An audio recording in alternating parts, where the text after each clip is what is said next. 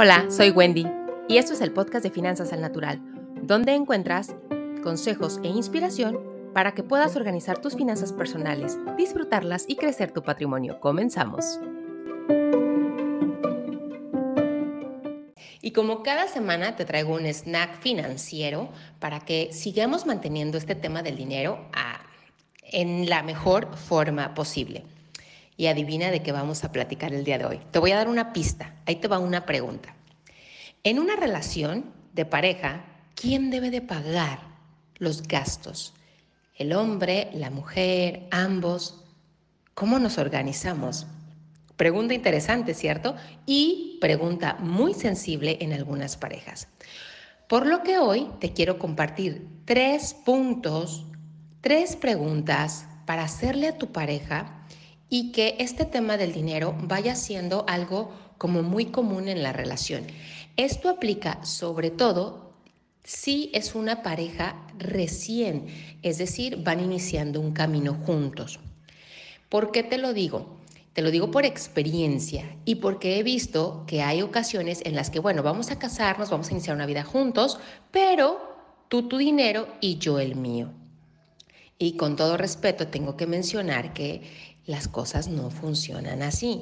Si estamos emprendiendo un proyecto de vida juntos y el dinero es parte de, también el dinero debiera ser un tema que conversemos juntos y donde tomemos decisiones juntos.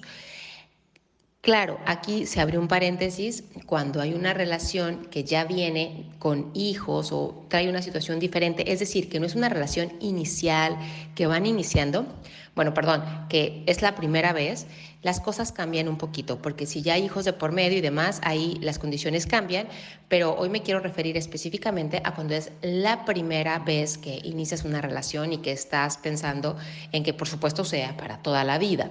Entonces, eh, ahí te va. ¿Qué tienes que hacer? Primero, preguntar, ¿cómo nos vamos a administrar?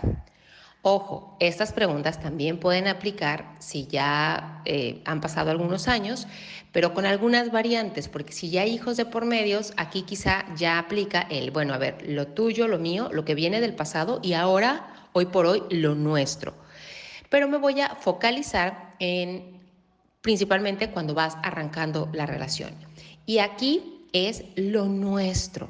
Vamos iniciando, vamos emprendiendo un camino juntos. Entonces, ¿cómo nos organizamos? ¿Quién va a pagar qué? Yo sé que estas preguntas dan mucha pena, este, te da cosa tratarlas. Yo sé que no son las preguntas más cómodas que vas a hacer en la relación, pero te aseguro que conforme más pronto las hagas y más se acostumbren a ellas, la relación va a tener mejores cimientos en el área financiera del dinero, porque para nadie es un secreto que tenemos a muchas parejas cuyo detonante de separación es el dinero y no queremos eso.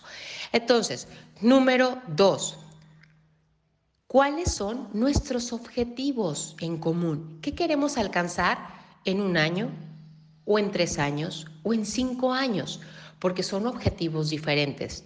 Uno es a corto plazo, mediano plazo y largo plazo. Y en base a esta segunda pregunta viene la tercera. ¿Cuánto vamos a ahorrar? Pero yo necesito tener un objetivo definido para saber cuánto necesito. Entonces, señores, estas tres preguntas tan simples y tan sencillas las puedes hacer en menos de cinco minutos y, te pueden ahorrar muchos conflictos en el futuro. Te invito a considerarlas de verdad. Ahí te van otra vez. ¿Cómo nos vamos a administrar? Es decir, ¿quién paga quién? ¿Quién va a administrar el dinero? ¿Cómo lo vamos a ahorrar? ¿Quién va a ahorrar? ¿Quién va a gastar del dinero que entra en común? Número dos, ¿cuáles son nuestros objetivos? A ver, en un año, ¿qué queremos? y necesitamos tanto, ¿ok? Y por lo tanto tenemos que ahorrar tal cantidad.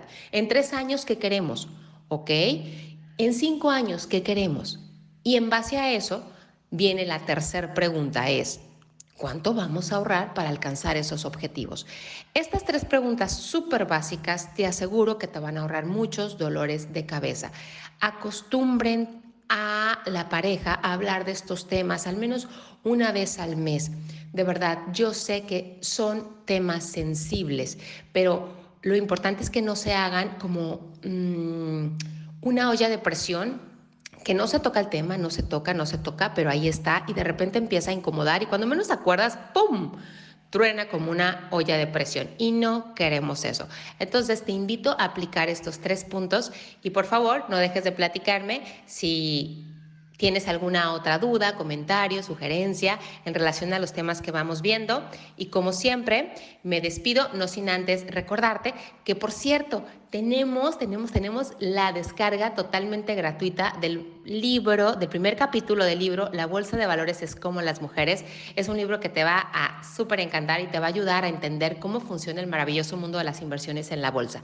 Lo puedes descargar de la página de www.wendymontano.com. Espero que lo que vimos el día de hoy te sea de utilidad. Cualquier comentario, mándamelo por favor al Instagram de arroba wendymontano.finanzas. Nos vemos pronto.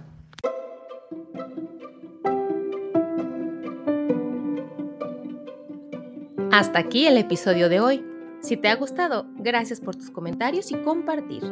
Para saber más, visita www.wendymontano.com.